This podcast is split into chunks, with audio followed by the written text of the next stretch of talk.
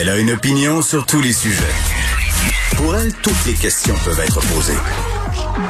Geneviève Peterson. Cube, Radio. Salut tout le monde, j'espère que vous allez bien. Merci de vous joindre à moi en ce lundi un peu gris. Je vais faire un petit retour sur ma chronique de vendredi euh, par rapport à l'école à trois vitesses. J'ai eu quand même beaucoup, beaucoup de réactions, puis des réactions que je trouvais un peu triste, euh, pas triste dans le sens que c'était pas des belles réactions, mais triste dans le sens où vraiment beaucoup de parents là qui se sont reconnus un peu dans la situation que je décrivais, c'est-à-dire des parents qui sont angoissés par rapport à la période d'inscription. Là, on est le 18 octobre, la période d'inscription se termine au 31 octobre, donc c'est là que tout va jouer. Et vraiment, ce qui me rendait triste, et puis on le sait, le demain c'est le discours d'ouverture euh, de François Legault. Là, parmi les thèmes abordés, évidemment, il va y avoir l'éducation, mais cette école à trois vitesses, puis cette école où des enfants se sentent mis de côté, des enfants qui ne sont pas choisis. Puis je vous lis un, message qui m'a vraiment, vraiment attristé. Ça vient d'une dame qui s'appelle Karine. Je vais préserver son nom de famille pour, pour ah bon, pas trop qu'elle reçoive euh, de courriel, mais me parle de son fils qu'elle vient d'inscrire au secondaire. C'est un petit gars qui tripe sur les sciences. Il ne jure que par ça.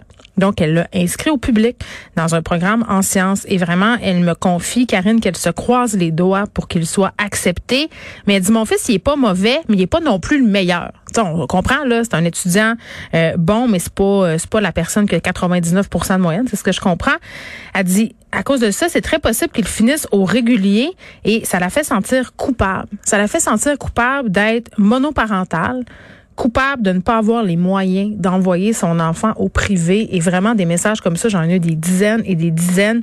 Des gens en région aussi qui me disent hey vous à Montréal vous êtes chanceux, vous avez plein de programmes euh, spéciaux qui peuvent euh, satisfaire vos enfants et, c'est vraiment vrai là, parfois quand on est loin un peu des grands centres, il n'y a pas grande option qui s'offre à nous sauf justement l'école privée. Puis qu'est-ce qu'on fait quand on n'a pas les moyens d'envoyer son enfant au privé? J'ai beaucoup eu de messages aussi sur le fameux plan B là, puis moi c'est ce que je vis en ce moment ma fille qui veut s'inscrire dans un programme d'art-études, ben on a un plan B. Mais tu sais, on s'entend qu'un plan B, c'est un plan B, là, c'est pas le plan A. Donc, si ça marche pas son plan A puis qu'elle est acceptée au plan B, va falloir que je gère sa déception. Donc, c'est toute cette histoire-là d'école à public à deux vitesses qu'il va falloir, euh, à mon sens, gérer. Là. Puis, euh, je pense aussi qu'il y a bien des gens qui n'ont pas compris que je n'étais pas en train de dire qu'il fallait niveler vers le bas le système d'éducation pour que tout le monde ait accès au même programme. Je consens que tout le monde n'a pas les mêmes capacités. Là. On n'est pas, euh, c'est pas tous les enfants qui sont bons à l'école, c'est pas tous les enfants aussi qui sont capables de suivre autant telle matière ou telle autre matière. Mais tous les enfants devraient avoir le droit de développer leur plan potentiel, le potentiel unique à chaque enfant, selon les limites euh, de chaque enfant. Tous les enfants devraient avoir accès à ces programmes-là. Euh, des cours qui les intéressent pour venir à bout du programme de décrochage. Je pense entre autres aux jeunes garçons là, pour qui c'est un peu plus tough.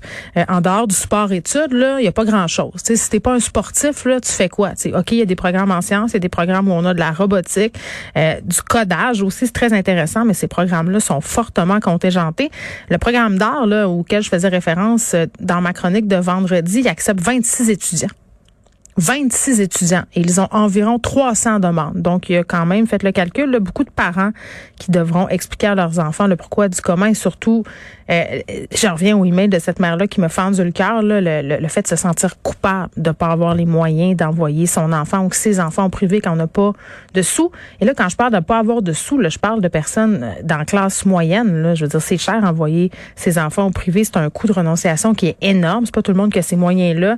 Puis moi, je suis un peu à bout qu'on juge les parents qui font le choix d'envoyer leurs enfants au privé puis qu'on juge les parents qui font le choix d'envoyer leurs enfants au public. C'est-à-dire les deux choix sont légitimes, mais donnons-nous les moyens justement pour que les enfants aient accès à des programmes qui ont de l'allure, et ça dans les deux systèmes.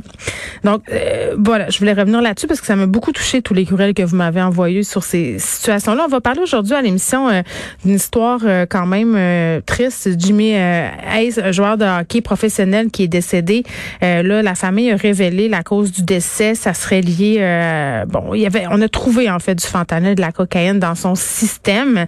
L'homme qui aurait eu recours à des antidouleurs suite à une blessure. Est-ce que les sportifs de haut niveau, les gens qui ont composé avec des blessures graves, plus tendance à, consommer des stupéfiants? Moi, j'aurais tendance à dire que oui. On va en parler avec une neuropsychologue et bien sûr, on va revenir justement sur ce discours d'ouverture à venir demain avec Elsie et Marc-André, nos collaborateurs.